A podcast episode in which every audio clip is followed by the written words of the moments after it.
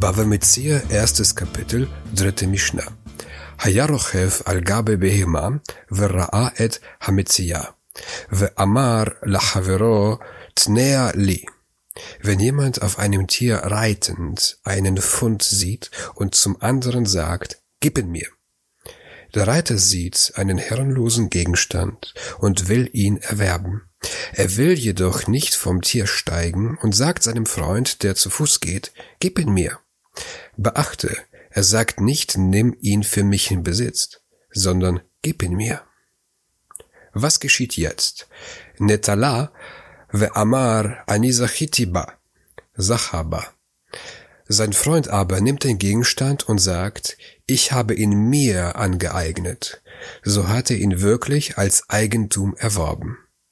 Der Reiter geht leer aus, da er nicht sagte, nimm ihn für mich in Besitz, sondern nur gib ihn mir.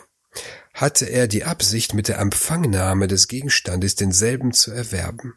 Sein Freund aber kam zuvor und hob den Gegenstand mit der Absicht auf, ihn zu erwerben. Weiter in der Mishnah. Im Mishnatnalo Amar Anisachiti Vatchila Lo Amar Klum. Wenn er aber erst, nachdem er den Gegenstand jenem gegeben hat, sagt, ich habe ihn mir früher angeeignet, so hat er damit nichts gesagt.